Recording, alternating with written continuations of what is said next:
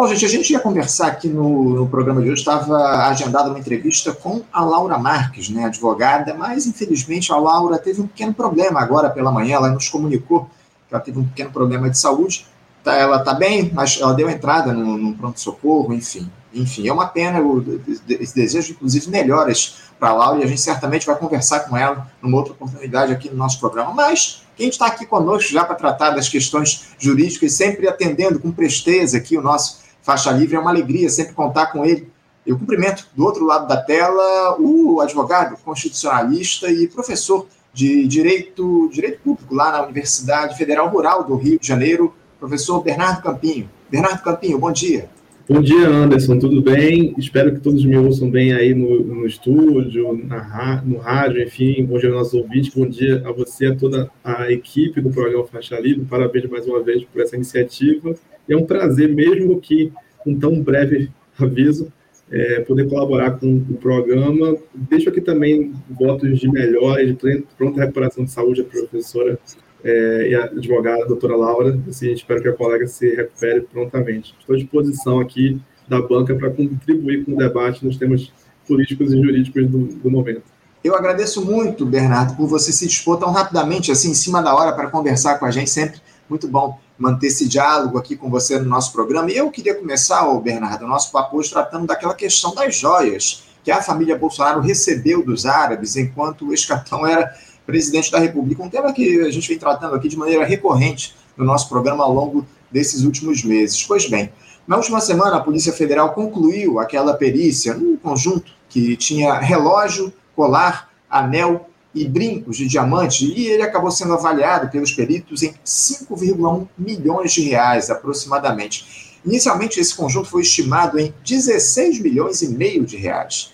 Especialistas em perícia dizem aí que essa diferença de valores pode ter ocorrido porque a avaliação feita pela PF frequentemente é objetiva, ou seja, leva em consideração o valor efetivo das joias. Ficam de fora outros elementos aí subjetivos que agregam valor e compõem o preço na loja, como o, o joalheiro que desenhou a peça, a própria grife que produziu, produziu essa joia, enfim, o lucro que a empresa vai tirar e o custo para venda e com impostos. A Polícia Federal apura se houve crime de peculato, nesse caso, que corresponde ao uso do cargo público para desviar recursos ou bens. Uh, o Bernardo, chama atenção aí essa diferença na avaliação da perícia, mas eu queria saber de você se isso muda alguma coisa na qualificação de um eventual crime cometido pelo ex-presidente, pelos seus familiares. O valor dos bens pode mudar de alguma forma a, a, dosimetria da pena, por exemplo, em uma eventual condenação. Fala um pouquinho sobre essa situação do Bolsonaro a partir dessa questão das joias, Bernardo. Bom, Anderson, é, o valor das joias em si não descaracteriza o crime. É, Para a gente ter a descaracterização do crime, eu teria que ter uma diferença absurda que transformasse isso em algo irrelevante, se caísse 16 milhões para 100 dólares, por exemplo, o que é inimaginável.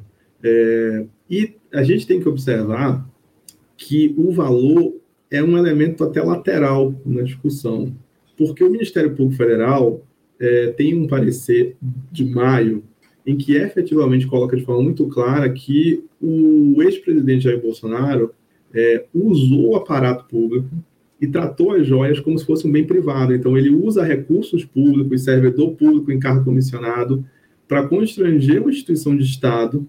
É, tem uma discussão, porque a Receita diz que as joias é, para a presidência da República são isentas, isso está correto, de imposto de importação. Mas a primeira-dama não é presidência da República. Então, foram dados dois kits de joias diferentes. É, houve intersecção houve intermediação, houve, houve é, atuação de funcionários comissionados, auxiliares presidenciais e mesmo de funcionários concursados, mas vinculados à Previdência República, para liberar ambos os kits. Ainda que o da presidência, em primeiro lugar, o da presidência teria que ser patrimonializado e declarado quando na entrada do país. Então, voltamos à questão do valor. Bens inferiores a mil dólares não precisam ser declarados. E você tem uma cota de isenção de imposto, mas para a presidência da República, é, independente do valor, isento, mas precisa ser declarado. Não houve declaração, houve violação de procedimento aduaneiro próprio, e aí depois você tem indícios de tráfico de influência, você tem indícios é, de advocacia administrativa, que é crime, é um, é um nome estranho, mas basicamente é você é, atuar nas instituições públicas para favorecer fins particulares, ok? E ainda tem a questão do peculato, porque assim, o bem era privado, é, há uma série de descumprimentos de normas tributárias, fiscais e aduaneiras que inclusive resvalam em questões criminais. O bem era público, e o TCU pediu que se devolvesse as joias para, inclusive, patrimonializá-las no acervo da presidência, é, em alguma medida, isso, então, levaria a figura do peculato. Quem que vai traçar essa linha divisória? As investigações junto à Polícia Federal, as instituições de Estado, Polícia Federal, Ministério Público também está acompanhando as investigações, e Tribunal de Contas da União, tá? E aí, assim, tem um dado geopolítico interessante, que é o, o que, os kits foram dados no momento em que havia uma negociação do Brasil, conduzida pelo governo Bolsonaro, com o país da OPEP. Então, há fortes indícios que tenham sido um estímulo, uma vitamina financeira, vamos dizer assim, mas é claro que isso teria que ser provado e é, nas suas relações internacionais, o presidente tem algum grau de imunidade, infelizmente, esses presentes para aos mandatários é, são comuns e em muitos países acabam sendo imunidade legal, inclusive, como nos Estados Unidos. Mas primeira-dama não é automandatária, não, não exerce cargo público. Então, dentro da lógica do follow the money, é, a situação do, Bolsonaro fica muito grave quando ele, quando a esposa recebe ele intervém para liberar joias que tinham um valor tão significativo. Lembrando que foram kits diferentes. Ela recebeu um, e ele recebeu outro. Mas a questão do valor é um elemento. Por exemplo, eu não posso adiantar o que seria uma sentença criminal, porque a gente teria que é, várias etapas até lá, até lá. Conclusão de inquérito, oferta de denúncia, devido processo legal, com defesa, julgamento, etc. Mas o juiz valoriza, por exemplo, as circunstâncias é, judiciais, que a gente chama, né? ou seja, o contexto, a personalidade do agente, é, os antecedentes, Aí entraria, por exemplo, o valor do bem, uma série de situações. Já que a gente está aqui conversando sobre direito, vamos fazer um cantinho da saudade com um personagem que o Anderson adora, que é o atual senador Sérgio Moro. Quando ele profere suas sentenças contra o ex-presidente Lula, devidamente anuladas pelo Supremo Tribunal Federal, ele pesa negativamente o fato do cargo que o, que o, que o atual presidente, então ex-presidente Lula, ocupou é, não é incorreto. E se um juiz fizesse a dosimetria, eu acho que muito mais importante do que o valor das joias é, seria, por exemplo, o contexto e o fato de, mais até do que o ex-presidente Lula, né, sentença do Moro, o Bolsonaro está no, em pleno exercício do cargo. Sim. E naquele momento, em pleno exercício do cargo, com possibilidade de, de, de, reeleição, ou seja, exercendo um poder de influência muito forte. Então, eu acho que tem essa diferença de valor, você colocou muito bem questões de metodologia de cálculo, tá? Como advogado, eu me deparo o tempo todo com isso, com essas diferenças de é, perícia, e aí tem relatório técnico para o lado, valor, é, um imóvel, pronto, vamos pegar imóvel, uhum. é, para o ter assim, um parâmetro do dia a dia. Se o ouvinte já passou pela experiência de vender um imóvel no Rio de Janeiro, ele sabe que a Fazenda Pública usa o valor de referência, que supostamente para eles é o valor de mercado, para cobrar imposto de herança, ou no caso do município, chamado imposto de transmissão de bens intervivos. Esse imposto raramente corresponde ao, valor de mercado efetivo do imóvel. Eles colocam mais alto para cobrar, cobrar um tributo em cima de um tributo maior. Mas é uma avaliação oficial, com critérios que eles têm e uma, uma metodologia que você, se discordar, tem que impugnar.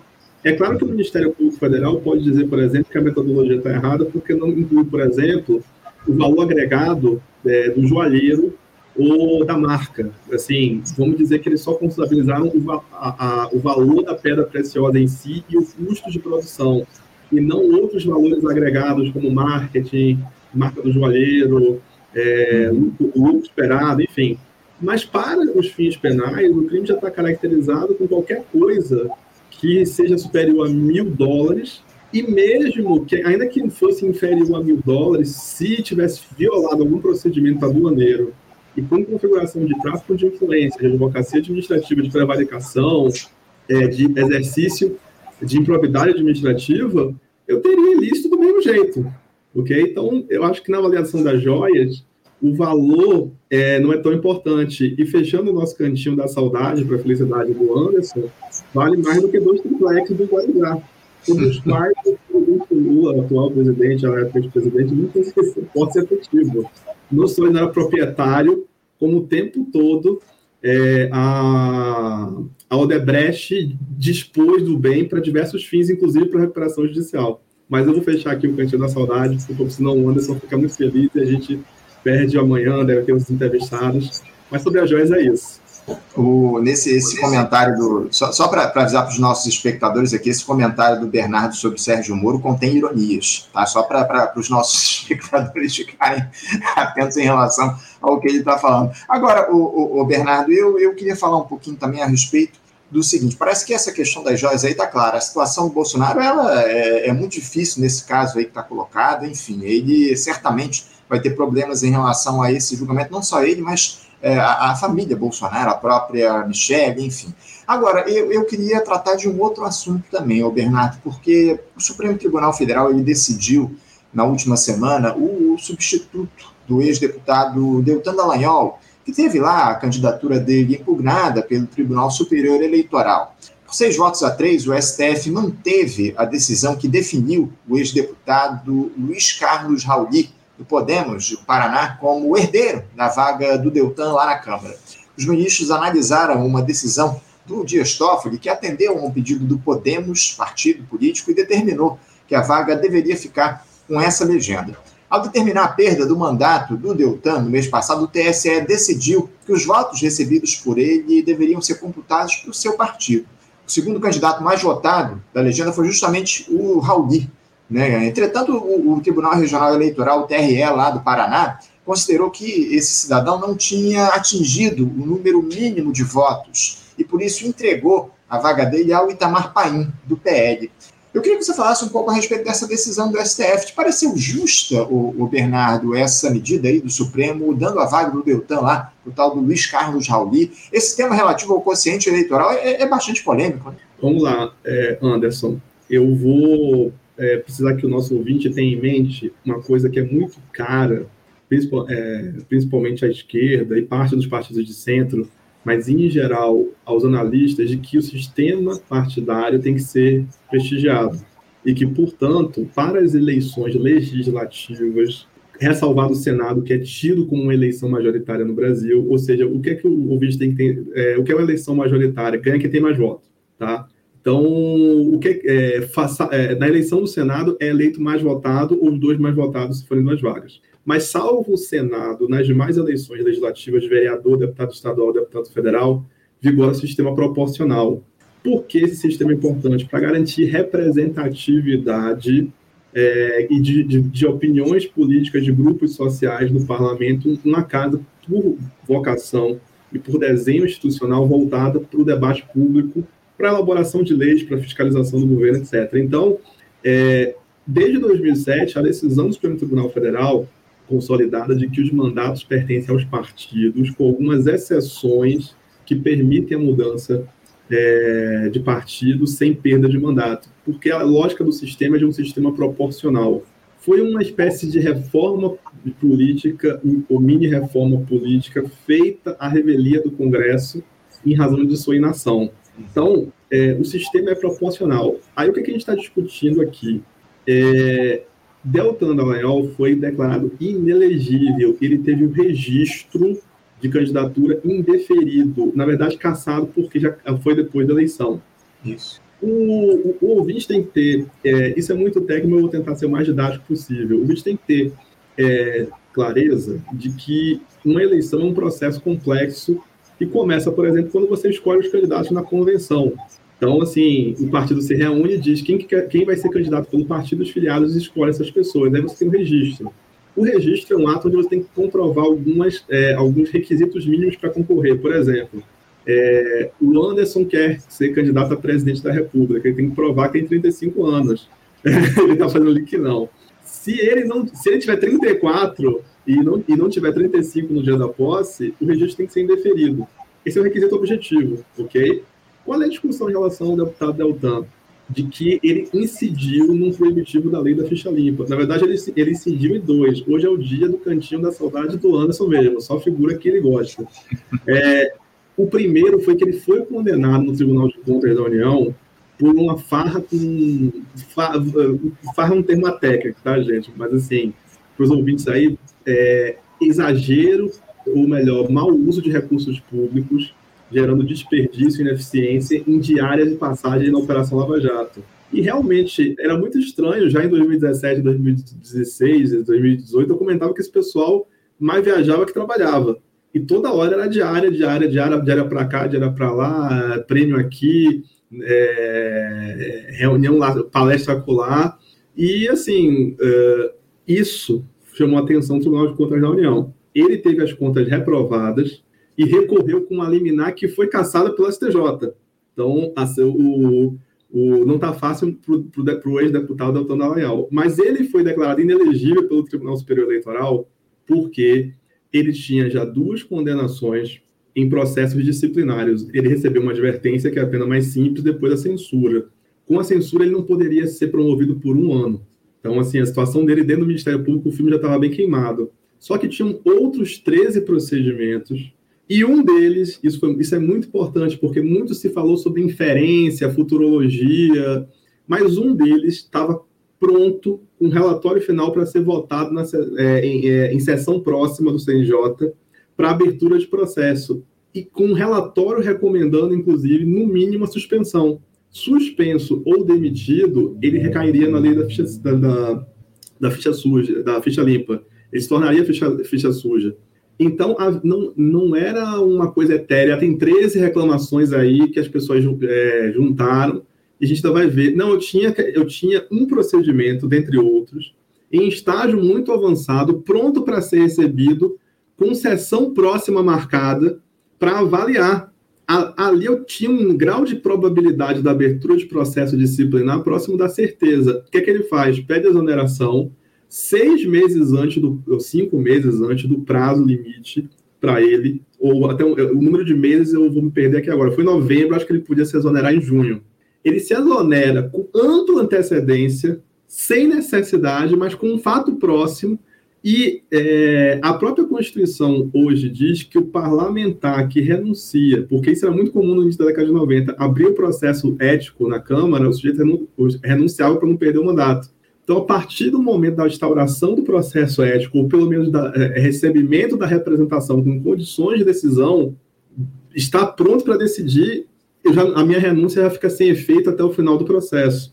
Tá? A gente tem vários exemplos de precedentes nos tribunais brasileiros nesse sentido. O Collor renunciando em 92 para não perder os direitos políticos, já próximo ao julgamento da, do impeachment no Senado. E aí o Senado julgou pra, e, e manteve a perda, e deliberou pela perda dos direitos políticos. Então, Deltan se tornou ficha suja. E ele foi tornado inelegível por isso. Esse longo arco explicativo tem, é necessário porque eu tenho que saber o que, que eu fiz com os votos. Ele foi deputado federal mais votado do Paraná. Eu me lembro que foi alguma coisa acima de 300 mil votos, inclusive. E ocorreu a eleição e o sistema é proporcional, os votos foram dados. Se o registro tivesse sido cassado e ele sequer tivesse concorrido, entendeu? É, isso não seria uma questão porque o Podemos não teria recebido os votos, mas recebeu. Uhum. O, o, o, ouvinte tem que entender que eu voto, quando eu voto no Joãozinho, no Pedrinho, do partido A, eu estou votando no partido e, e, fazendo uma classificação interna dos candidatos dentro da lista do partido. É, vamos dizer que eu, eu, votasse, por exemplo, aqui no Rio de Janeiro, é, no Anderson, é, no Cid e no Paulo para deputados de um partido. Eu ia ver quem teve mais votos dentro da lista, mas o voto contabiliza para a legenda. Sim. Então, à luz dos precedentes da jurisprudência do próprio STF, o STF já tinha consideração de que, nesse caso, depois da eleição, os votos contabilizam para o partido. A inelegibilidade pessoal, a cassação do registro, não afeta essa votação alcançada pelo partido. Foi isso que, hum. que, o, que o que gerou um embrólio. Por quê? E aí, dá-lhe cantinho da saudade para o Anderson, uma outra figura chamada é, Eduardo Cunha, em 2015, já manobrando para desestabilizar o governo Dilma, aprovou uma reforma eleitoral que esta, estabeleceu um, um, um quociente mínimo dentro do quociente.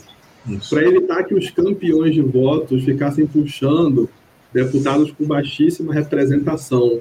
Por uhum. exemplo, o ex-deputado Enéas Carneiro teve mais de um milhão de votos em 2002 e, o, e ele, o partido dele teve direito a sete vagas e só conseguiu preencher seis. Não, tinha, não tinham sete candidatos. É, o segundo colocado do paciente tinha 300. O sistema é, é representativo. O que se queria ali, na verdade, é que aquele partido, aquelas ideias, que era o PRONA, tivesse uma expressão X na Câmara dos Deputados. Então, nesse sentido, é, ter 300 votos era irrelevante porque a expressão que estava ali é a expressão do partido. Uhum. O que o Eduardo Cunha nominalmente quis corrigir em 2015 foi que, acabar com a ideia de candidatos sem expressão puxar, é, é, trazidos ao parlamento, ao Congresso, às câmaras, enfim, por conta da figura do puxador de votos, e criou uma distorção. Ele criou um patamar mínimo de que o, o melhor colocado da legenda, para entrar, você tem que fazer 10% do quociente eleitoral. O que é, que é o quociente eleitoral? É o número de é, votos dividido pelo número de vagas. Isso. Então, se o sujeito não tiver esse 10%, ele não entra, mesmo que o partido tenha direito à vaga.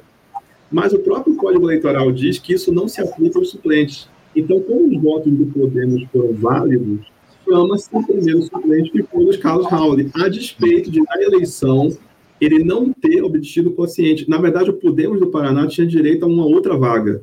O que o ouvinte tem que entender é que a distorção criada pelo Eduardo Cunha em 2015 impediu o Luiz Carlos Raul de assumir já em fevereiro.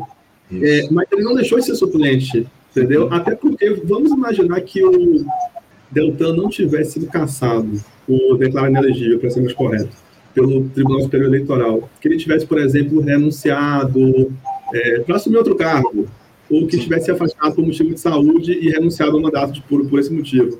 Eu teria que chamar o suplente do Podemos e seria Luiz Carlos Raul do mesmo jeito, entendeu? A partir do momento que os votos são válidos para o partido, deve ser respeitada a lista e eu tenho que observar quem foi o suplente, que no caso foi o Luiz Carlos Raul. Então a decisão foi correta.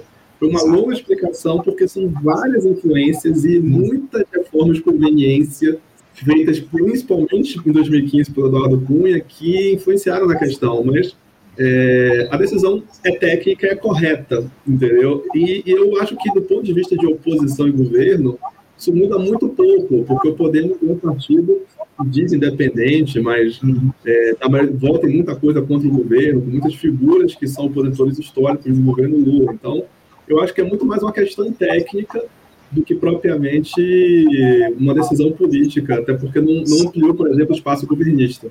É, não, e, e, ficou muito clara a, a, a, questão a partir da tua explicação aqui para a gente, o Bernardo. O próprio Luiz Carlos Raul, o Rauli, ele já, já disse aí que, que uma das, das bandeiras dele é a discussão aí da, da reforma tributária lá no Congresso Nacional. A gente vai ver aí como é que vai se portar essa figura, uma vaga lá na Câmara dos Deputados. Para a gente encerrar aqui o nosso papo, Bernardo, já tem até aqui o nosso próximo entrevistado do outro lado da tela, eu queria um comentário teu, rapidamente, para essa questão que, que surgiu, porque o, o, a gente falou em Supremo Tribunal Federal e, e, o presidente da Comissão de Constituição e Justiça do Senado Federal, a CCJ, o Davi Alcolumbre, marcou a sabatina do advogado Cristiano Zanin, indicado justamente para a vaga ao STF essa sabatina foi marcada para o próximo dia 21, quarta-feira da semana que vem.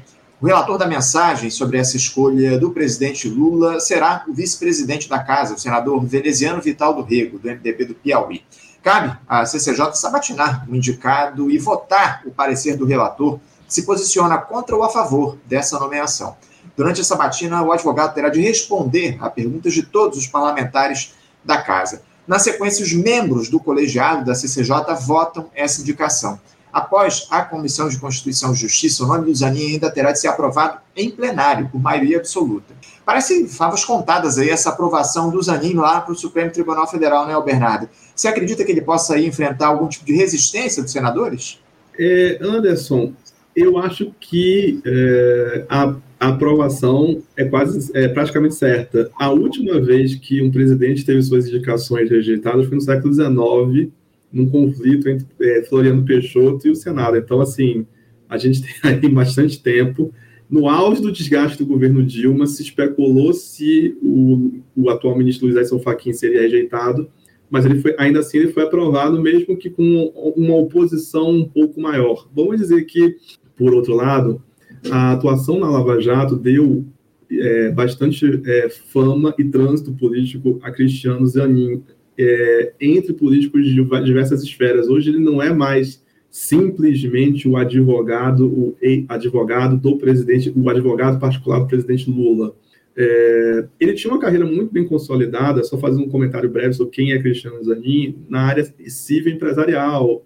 Tem uma formação bastante respeitável, é, estudou na PUC de São Paulo, é, durante cinco anos trabalhando num escritório muito grande, teve um papel muito decisivo para quem tem uma certa memória no processo de falência da Varig, é, com uma tese, inclusive, que eu acho bastante nefasta para os direitos trabalhistas, de separar passivo e ativo de empresa, mas que está sendo usada até hoje no caso das americanas. Então, assim, é uma pessoa que tinha uma trajetória, mas que era relativamente desconhecido na advocacia criminal antes de se tornar advogado do presidente Lula por vínculos familiares e pessoais, inclusive. Parece que o, o presidente Lula é padrinho da, da esposa dele, é, é filha do compadre, enfim. E, é, a respeito de eu ter é, reservas ao modelo de, um, de, uma indicação do presidente direto de um advogado particular, o fato é que durante anos e décadas os presidentes indicavam seus amigos para o Ministério da Justiça, para a Advocacia Geral da União, para a Procuradoria-Geral da República, como um estágio, ficava lá um ano, dois anos, então você fazia só, na verdade, um, um contorno para o, o sujeito ganhar um currículo. Eu acho que ele tem um currículo respeitável, eu acho que tem um contexto difícil, os embates serão difíceis na CCJ, mas eu não vejo a indicação sendo rejeitada. Tá? É, o processo mesmo que você descreveu, ele vai ser sabatinado pelos senadores, há um confronto muito interessante esperado. Hoje realmente é o dia do cantinho da saudade para o Anderson do, com, do Cristiano Zanini com o senador Sérgio Moro, é, especialmente para quem é advogado, esse confronto ocorreu na, na Lava Jato num sinal de um, num contexto de muita dificuldade para o Zanin, em que inclusive ele foi extremamente admoestado, é assediado, intimidado pelo Sérgio Moro. Como advogado, eu passo por isso às vezes, e nesse sentido tenho muita solidariedade. Tem vídeos disso, do Moro debochando, indeferindo de pirraça, fazendo coisas e que não era o Moro, ou, ou era o Moro porque o Moro é esse, sujeito nefasto, obscuro e reprovável que ele é, mas, é, mas que é um vício da magistratura e que é uma coisa que a advocacia tem que lutar contra todo dia. Como advogado, eu me sinto representado por Cristiano Zanin no Supremo Tribunal Federal pela, pela, pela, pelo, pelo, pelo crescente que ele desenvolveu, um sujeito que se reinventa na advocacia criminal de direito público, já tendo uma carreira consolidada antes. É, o sogro passou por uma interceptação ilegal determinada pelo pela, pela, pela, pela aquele grupinho da Lava Jato, né, que era delegado, amigo do procurador, amigo do juiz, então interceptaram todos os advogados do, é, do sogro dele, que é o compadre do Lula, enfim. É, as demonstrações de intimidações absolutamente vexatórias, é, questionamento por outros colegas, assim, da linha técnica que ele seguiu por ser um sujeito, até certo ponto, desconhecido à época, mas que estava construindo uma atuação e que teve insights interessantes, como levar o caso do ex-presidente Lula, na época, agora presidente, para o Comitê de Direitos Humanos da ONU, onde houve uma vitória retumbante e um precedente extraordinário do ponto de vista do direito internacional. Então, é, isso fez ele crescer e hoje ele transita pelo mundo é, político jurídico. Ele está advogando para outras figuras, inclusive do MDB, do PSD. Ele se tornou é, um, um, um, advogado transversal e soube eu, inclusive, que foi muito bem recebido num jantar com a é, bancada evangélica, com elogios, inclusive, de Silas Malafaia, tendo indicado supostamente que não será tão progressista quanto se imagina nos temas morais, nos temas de costumes. Então, é, talvez o presidente Lula, sem que a gente saiba, tenha marcado um golaço na indicação.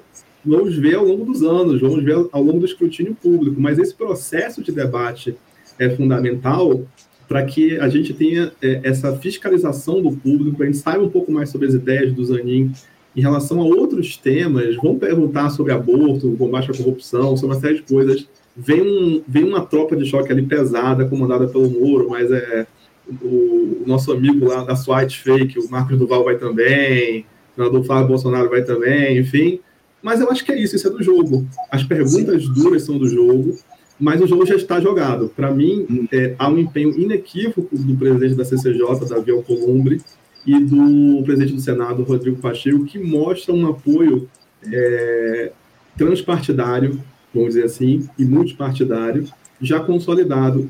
E veja, Anderson, a tradição brasileira há 130 anos é aprovar a indicação do presidente, só para concluir. No governo Bolsonaro, figuras do PT votaram nas indicações do, do, do presidente Bolsonaro, como o senador Jacques Wagner, que votou no, na indicação do ministro Cássio Nunes, na, na indicação do ministro André Mendonça. Então, eu acho que isso é tratado muito mais como um tema de Estado, embora tenham aí os interesses partidários, as vicissitudes da política de Brasília, como um embate governo e oposição. Então, nesse sentido, vai haver uma, uma chiadeira das viúvas da Lava Jato, mas eu acho que a indicação passa até com certa tranquilidade. Eu só não sei se vai ser uma votação mais ou menos folgada. Vamos aguardar. É isso. Vamos aguardar aí como é que se dará essa votação aí lá no essa sabatina lá no Senado Federal no próximo dia 21, na próxima quarta-feira. Ô Bernardo, eu quero te agradecer muito da participação aqui, mas eu não posso encerrar aqui o nosso papo sem antes parabenizar. Para quem não sabe, Bernardo completou mais uma primavera no dia de ontem. Eu quero desejar aí muita saúde, muita sorte nesse novo ciclo, Bernardo. Parabéns pelo seu aniversário e que a gente continue aqui mantendo esse diálogo profícuo com os espectadores do Faixa Livre. Parabéns, Bernardo, e obrigado pela tua participação.